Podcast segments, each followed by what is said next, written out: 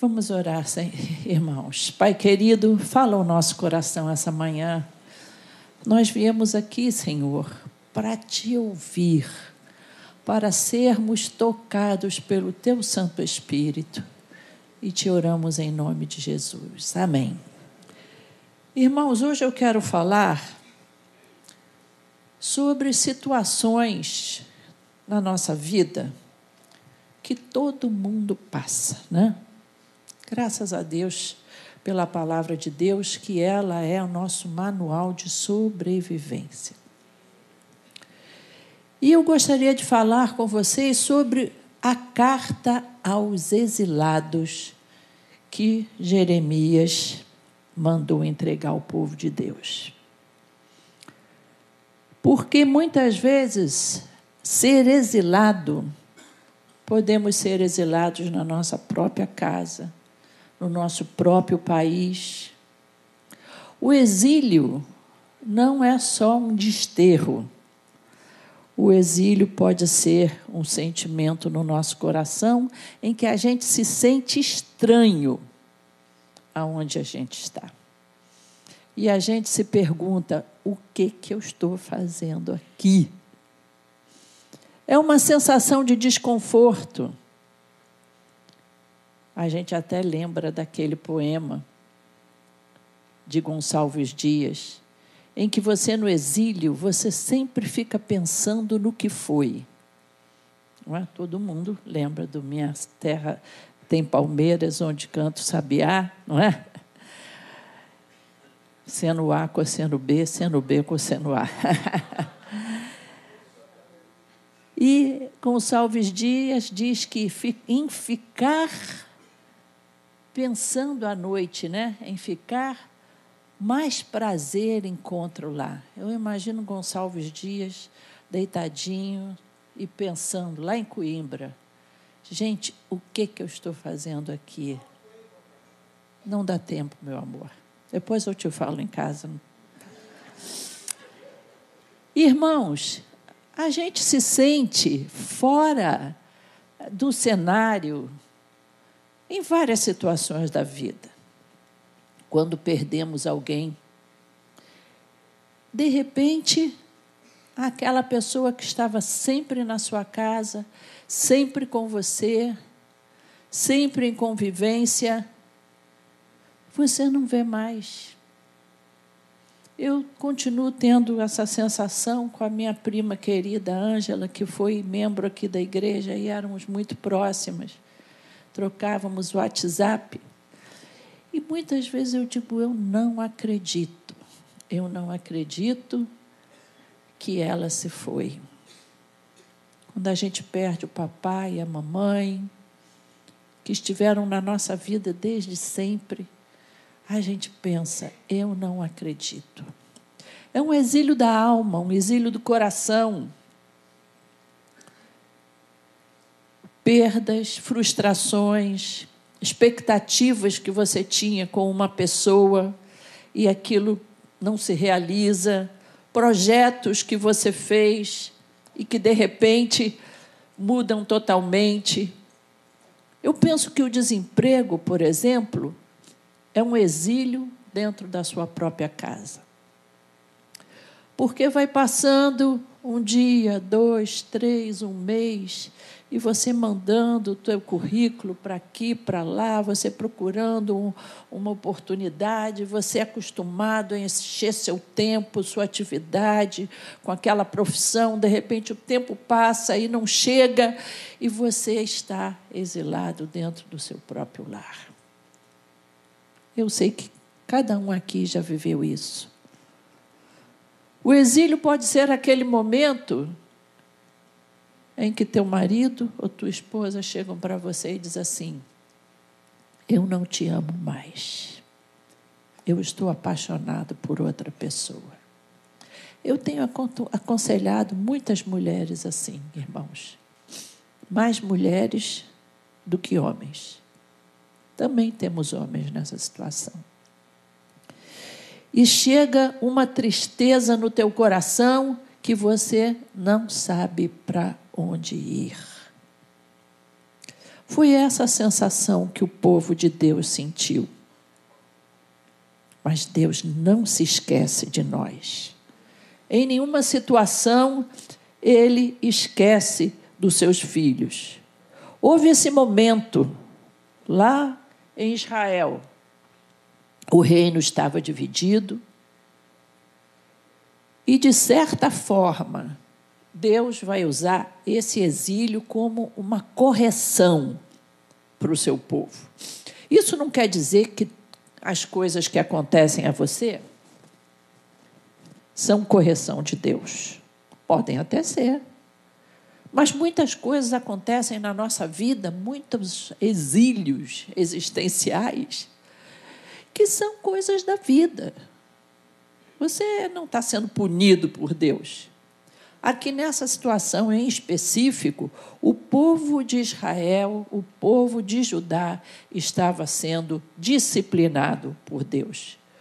Vocês imaginem, queridos, que houve três deportações, num período de 18 anos. Um período em que Israel estava feliz, alegre, o templo de Salomão estava construído. Se você não tem muita familiaridade com a Bíblia, vai lá na palavra de Deus e veja como era o templo de Salomão. Do bom e do melhor, ouro, é, cedro do Líbano, as melhores madeiras da época, e o povo vivendo ali, apesar da divisão do reino, o povo vivendo um tempo de prosperidade. Não é que parece que esses exílios acontecem quando a gente está tudo bem? Pois então aconteceu que Nabucodonosor resolveu conquistar aquela região e traz o povo para a Babilônia. No total, isso, foi, isso durou três anos. Você imagina, primeiro ano, ah, tudo bem, levou alguns irmãos, que triste, que coisa triste, ficou um grupo aqui, vamos reerguer.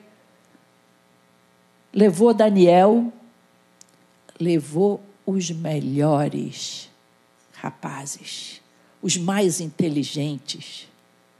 Mas ficamos com alguns. Pois passa aí, em média, oito anos, outra deportação. Foi o rei Joaquim, foi o profeta Ezequias. Vocês imaginem, vai ficando um povo com saudade dos seus filhos, saudade daquele marido, homem valente, que foi levado, foi escolhido a dedo para ser levado. Depois, a terceira deportação. A terceira. Só que nessa, o templo foi destruído. Na segunda, o templo foi saqueado. E na terceira, o templo destruído, Jerusalém destruída, tristeza, tristeza, tristeza. Mas Deus não esquece de nós, mesmo nesses momentos. E na sua preocupação com o seu povo, ele envia através de Jeremias uma carta uma carta profética para esse povo, para dizer assim: vocês estão no exílio, você está triste hoje, você teve perdas, decepções. Eu quero te dizer como viver esse período de tristeza.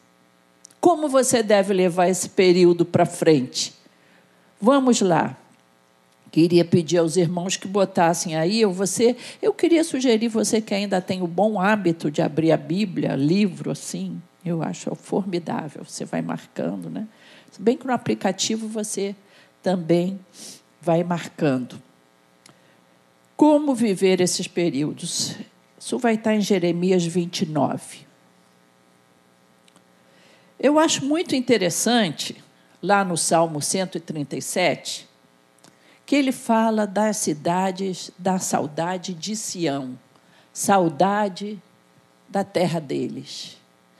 E nesse salmo diz que eles, às margens dos rios da Babilônia, nós nos assentávamos e chorávamos.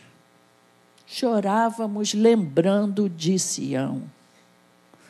E lá os babilônios, eles, eles penduravam os instrumentos dele nos salgueiros, e os babilônios, aqueles que nos levaram cativos, nos pediam canções. E os nossos opressores queriam que fossem alegres. Você que está vivendo um período difícil ou pode passar por um desses, eu gostaria de dizer para você: chora, reclama. Não é pecado chorar. Muitas vezes eu vejo até irmãozinhos em Cristo que numa situação assim, não, Deus, Deus, não chore, meu irmão, não chore, seja forte. Deus vai restaurar. Dá licença. Chora, chora. Fica zangado. A Bíblia não proíbe você de chorar, de ficar zangado, de, de ficar moado. Chora, meu irmão.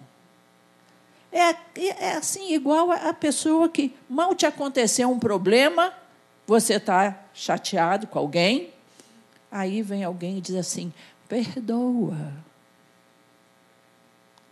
Irmãos, uma ocasião eu fui pregar num congresso de mulheres, lá pelo lado de Goiás. E aconteceu que nesse lugar que eu fiquei, que eu pernoitei, um acampamento, faltou luz. Pastor Osair até foi comigo também. Faltou luz na região, não foi só nesse lugar, não, faltou luz. Aí eu vi meu celular, sabe, morrendo Morreu, tadinho. Aí eu falei, meu Deus, eu tenho que acordar cinco e pouco da manhã. Vai ter um culto de comemoração da Maranata, os 45 anos, numa igreja nossa. Eu tenho que me encontrar com Paulo. Não tem jeito, eu tenho que ir. Aí eu deixei as janelas todas abertas do alojamento para assim que clareasse eu ser acordada. Dormi preocupada de não perder meu voo, que era em Brasília. Eu sei que lá para as cinco da manhã, aquele celular mortinho, eu não vou dizer a marca, mas eu considero melhor, tá? Ele morto, irmãos, não tinha uma luz. Às cinco horas da manhã, ele guardou o último suspiro e pem, tocou, irmãos. Depois, se alguém quiser saber a marca, eu falo. Tudo bem mas tinha um cidadão que precisava me levar até Brasília para pegar o voo. Nada do cidadão aparecer. Eu já tinha combinado com muito tempo de antecedência, porque eu falei para o pastor lá: Pastor, eu tenho um compromisso na Maranata à tarde ou à noite, uma coisa assim. Tu, não, minha irmã, não vai ter problema, pastor. Eu não queria que depois o cara viesse a 150 por hora, que essa estrada aí eu tenho medo. Eu conheço essa estrada. Nós já andamos com o pastor kamikaze nela.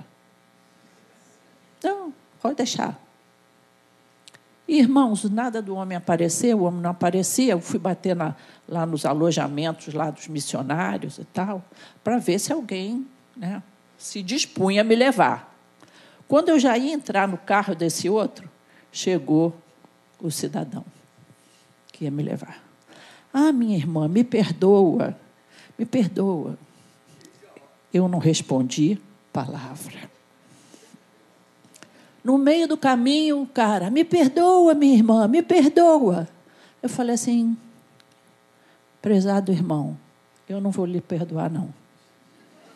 O senhor me desculpa, eu não vou perdoar o senhor eu tenho um compromisso, foi dito.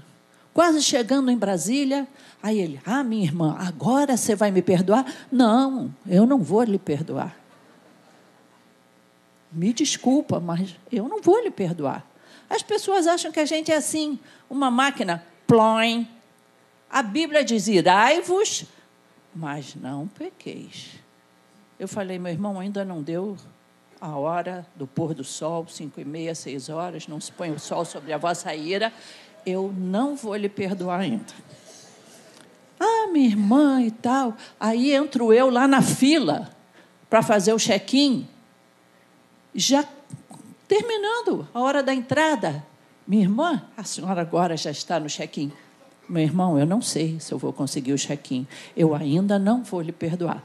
O homem ficou na minha cola, ele me perguntou mais de seis vezes se eu ia perguntar a ele. Perdoar ele. Aí, depois que eu fiz o check-in, aí eu fiz um sinal para ele. Está perdoado. Está perdoado. Irmãos, nos momentos de tristeza, eu queria dizer para você: tenha o direito de passar pelo seu luto. Tenha o direito de se sentir triste, frustrado. Se dê esse direito. Irai-vos, mas não pequeis. E vamos lá para o texto. São 29, 1. Você vai perguntar o que, é que isso tem a ver, você vai ver já já. São estas as palavras da carta que o profeta Jeremias enviou de Jerusalém ao resto dos anciãos do cativeiro, aos, sacerdotes. Olha quem é que estava no cativeiro: anciãos que provavelmente tinham vindo na primeira deportação. Sacerdotes, profetas, e a todo o povo que Nabucodonosor havia deportado de Jerusalém para a Babilônia. Isso aconteceu depois que saíram de Jerusalém o rei Jeconias, a rainha mãe, os oficiais. Olha a turma que ele levou, ó, top. Rei, rainha, os oficiais, as autoridades de Judá, Jerusalém. Olha, ele levou a mão de obra carpinteiros e ferreiros. E a carta foi levada por Elasa. Tá? É filho de tanta gente que eu vou pular aqui. Verso 4. Assim diz o Senhor dos exércitos, o Deus de Israel, a todos os exilados que eu deportei de Jerusalém para a Babilônia. Eu, o Senhor da história. Como viver num cenário desfavorável? É esse o ponto X da nossa mensagem. Qual a mensagem de Deus para esse povo? Qual a mensagem de Deus para o meu e para o teu coração no dia do nosso exílio, do coração, da nossa tristeza? Verso 5. Construam casas e morem nelas. Plantem pomares e comam o seu fruto. No dia da tua tristeza, trabalha, tenha projetos, tenha sonhos, toca a vida para frente. Não é porque você está num momento difícil que você vai se fechar, vai se trancar. Toca a sua vida para frente. Se ocupem. Plantem pomares e comam o seu fruto. Como, Senhor? Plantar. Mas plantar eu vou ter que esperar nascer. Eu vou ter que esperar esse jardim da flor. Eu estou aflita, eu quero ir embora daqui, eu não quero botar um tostão nessa terra aqui. Mas o Senhor estava lembrando a esse povo o seguinte: você está na Babilônia, mas a Babilônia não está em você. Como o apóstolo Paulo, que estava preso, e ele se dizia prisioneiro de Cristo. Ele estava em Roma, mas a prisão de Roma não estava dentro dele. ele continuou escrevendo, incentivando o povo de Deus, dizendo para o povo sempre viver da melhor maneira possível, porque é isso que Deus espera de nós. Plantar pomares é pensar nos outros, porque muitas, muitas frutas que nós plantamos, nós não vamos comer delas. Demora muito até chegar a hora. Jabuticaba nem sempre você vai colher as flores ou os frutos que você plantou. Plantar jardins é a capacidade de ver o belo. Vocês sabem que nessa época da pandemia, a venda de plantas e de flores cresceu vertiginosamente? As pessoas estavam exiladas em casa, mas elas queriam continuar vendo belo. Tenha flores em casa. Se dê esse prazer se você está triste, está chateado. Continua plantando, vendo belo. Tenha expectativas de boas coisas. Não perca a sensibilidade de ver o belo. Olha, foi convidado aqui os homens que queriam vir terça-feira para ajudar a ficar com as crianças. Eu sei que algum pode ter pensado que é um bebezinho de colo, assim, se assustou. Não, é criança maiorzinha. Você quer ser feliz? Convive com criança. Conversa com criança. Meus netos são fantásticos, eu sou apaixonada por eles e eu morro de rir com eles. O Pedro, uma vez, chega para mim e diz assim: Vovó, eu gosto muito do seu cabelo. Digo, é, meu filho, ele, como um rapaz, já sabe que mulher gosta de ter cabelo elogiado. Mas por que, que você gosta do cabelo da vovó? Ah, vovó, parece assim uma juba de leão.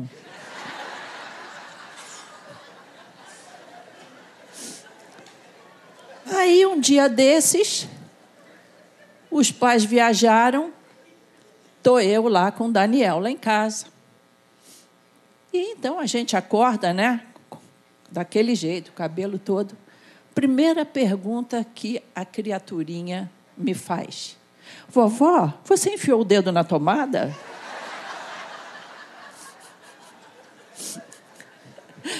Gente, conviva com criança. Você, homem aí que não se ofereceu para ficar com criança, no final desse culto, vai conviver com dá teu nome lá para conviver com criança, você vai ver que vai ser um dia formidável. Você vai esquecer as preocupações. Quem não tem filho, é mais para você mesmo. Corre. Estou vendo aqui alguns irmãos que ainda não são pai, ainda. Ó, dá teu nome para conviver com as crianças, você vai ver que é o maior barato. O que o Senhor está dizendo para esse povo: continuem sonhando, tendo esperança, tendo alegria de viver, não deixem de ver o belo e provar as coisas boas da vida. Depois, no verso 6, ele diz o seguinte: palavras do Senhor. Essa palavra não foi só para os exilados lá, não, gente. É palavra profética da palavra de Deus. Eu posso dizer que essa palavra é hoje para você. O Senhor está falando com você. Casem e tenham filhos e filhas. Escolhem esposas para os filhos de vocês e deem as suas filhas em casamento, para que tenham filhos e filhas e aumentem em número e não diminuam aí na Babilônia. Continuem amando, continuem tendo amizades, continuem indo às festas.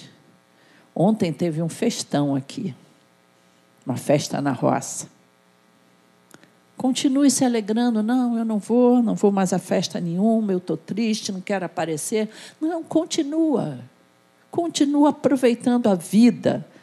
Seja alegre e curta a alegria dos outros tenha comunhão na sua igreja. No verso 7, o Senhor diz assim: procurem a paz da cidade para onde eu os deportei e orem por ela ao Senhor, porque na sua paz vocês terão paz. Procurem a paz no seu país. Ah, eu não gosto do, do, de político, eu não gosto da situação do Brasil. Procurem a paz. Procura viver em paz. Orem pelo seu país. Porque se o nosso país der certo, vai ser bom para todo mundo que está aqui dentro. Não fica amargo. Tem gente que na, nos últimos tempos ficou amargo. O conselho aqui do Senhor, Babilônia, eu não estou na Babilônia, eu vou orar pela Babilônia. Eu vou orar por isso aqui Palavra de Deus para a Igreja Maranata hoje. Procurem a paz. Orem em favor do Brasil. Ore pelo seu patrão. Seja um cidadão exemplar. Lembra de José no Egito, preso.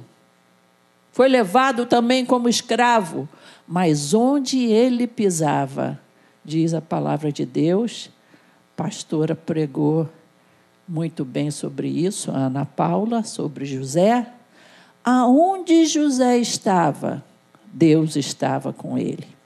Eu tenho na minha Bíblia sublinhado no livro que fala de José, todas as vezes que diz o seguinte: Mães, Deus estava com José. Não importa o cenário, Busque a Deus, Deus vai te abençoar, seja o cenário que for. No verso 8, porque assim diz o Senhor dos Exércitos: o Deus de Israel não se deixe enganar pelos profetas e adivinhos que vivem no meio de vocês. Vocês estão na Babilônia, vai ter profeta e adivinho, vai ter fake news direto. Não se deixem enganar, não deem ouvido a esses sonhadores que sempre sonham segundo o desejo de vocês, ou seja, eles sonhem o que é agradável ao seu ouvido, mas não exortação. Porque eles profetizam falsamente em meu nome, e eu não os enviei, diz o Senhor. Nos tempos difíceis, não negocie a sua fé tem gente que em tempo difícil, não, aqui fui nessa igreja, não, não deu certo, eu vou nesse outro lugar aí, que é para ver o que, que essa profetisa fala, aí eu vou num outro lugar aí que, que faz um descarrego. Não negocie a sua fé. Não busque soluções que não são de Deus. Revelações, falsas profecias, essas manifestações pseudo espirituais, para não dizer soluções até desonestas. Vou pegar esse atalho aqui para ver se eu resolvo o meu problema. Ah, Jesus, me abençoa nesse atalho. Esquece, não vai acontecer. Verso 10. Assim diz o Senhor: logo que se cumprirem para a Babilônia 70 anos, atentarei para vocês e cumprirei a promessa que fiz a vocês, trazendo-os de volta a este lugar. Deus cumpre suas promessas. Você crê que Deus tem um projeto para a sua vida? Você crê que você entregou as suas mãos, a sua vida nas mãos de Deus? Ele vai cumprir suas promessas. Não tire os olhos do Deus Altíssimo. Aquele que vier a mim de maneira nenhuma o lançarei fora. Vinde a mim todos vocês que estão cansados e sobrecarregados, e eu vos aliviarei. Vinde a mim todos que estão exilados de alma. Eu vou abençoar vocês. Deus tem planos para a sua vida. Verso 11. Olha que texto formidável. Eu é que sei que pensamentos eu tenho a respeito de vocês. Porque no momento da nossa tristeza, nós temos o hábito de pensar que Deus não nos ama como devia, não se interessa por nós como deveria, que pesou a mão sobre nós e não vai usar de misericórdia. Mas ele diz aqui: diz o Senhor. Eu gosto dessa mensagem de Jeremias, porque a cada verso ele lembra: é o Senhor que está falando contigo hoje, meu irmão. São pensamentos de paz e não de mal. Deus tem para nós pensamentos de paz, para dar-lhes um futuro e uma esperança. Aleluia. Então vocês me invocarão. Se aproximarão de mim em oração e eu os ouvirei. Não deixe de orar. Aleluia. Não deixe de buscar o Senhor nesses tempos difíceis. Vocês me buscarão e me acharão quando me buscarem de todo o coração. Sabe por quê? Deus não nos abandona nunca. Verso 14: Serei achado por vocês, Maranata, diz o Senhor, e farei com que mude a sorte de vocês eu os congregarei de todas as nações e de todos os lugares para onde os dispersei, diz o Senhor, e trarei vocês de volta ao lugar de onde os mandei para o exílio. Esse testemunho aqui, ele é vitamina para a minha fé já aconteceu isso. É um testemunho na época de Jeremias, tão longe do ano de 1947, onde foi criado o Estado de Israel e todo o povo pôde voltar para sua terra prometida. Deus é o nosso lugar seguro no meio da tribulação. E ainda que teu pai e tua mãe te abandone, ele jamais te abandonará. Somos filhos amados quem é Deus para você? É o seu Pai querido. Se firme nessa verdade. Ele é o meu Deus que me ama. Mantenham essa comunhão com Deus, mantenham a esperança, não se abalem, porque vai chegar o dia em que vocês vão cantar de alegria, como no Salmo 126, quando Deus restaurou a sorte da Claudete, ela ficou como quem sonha. Fala seu nome aqui quando Deus restaurou a sorte do Paulinho, a sorte da Juliana, do Patrick, nós ficamos como quem sonha, então a nossa alma se encheu de júbilo e a nossa língua de cânticos. E entre as nações se dizia, e entre os nossos vizinhos se dizia, e entre os nossos familiares se dizia: grandes coisas fez o Senhor por mim. Por isso eu estou alegre. Aleluia. Glória a Deus. Louvado seja Deus. Aleluia. E consegui acabar na hora. Glória a Deus.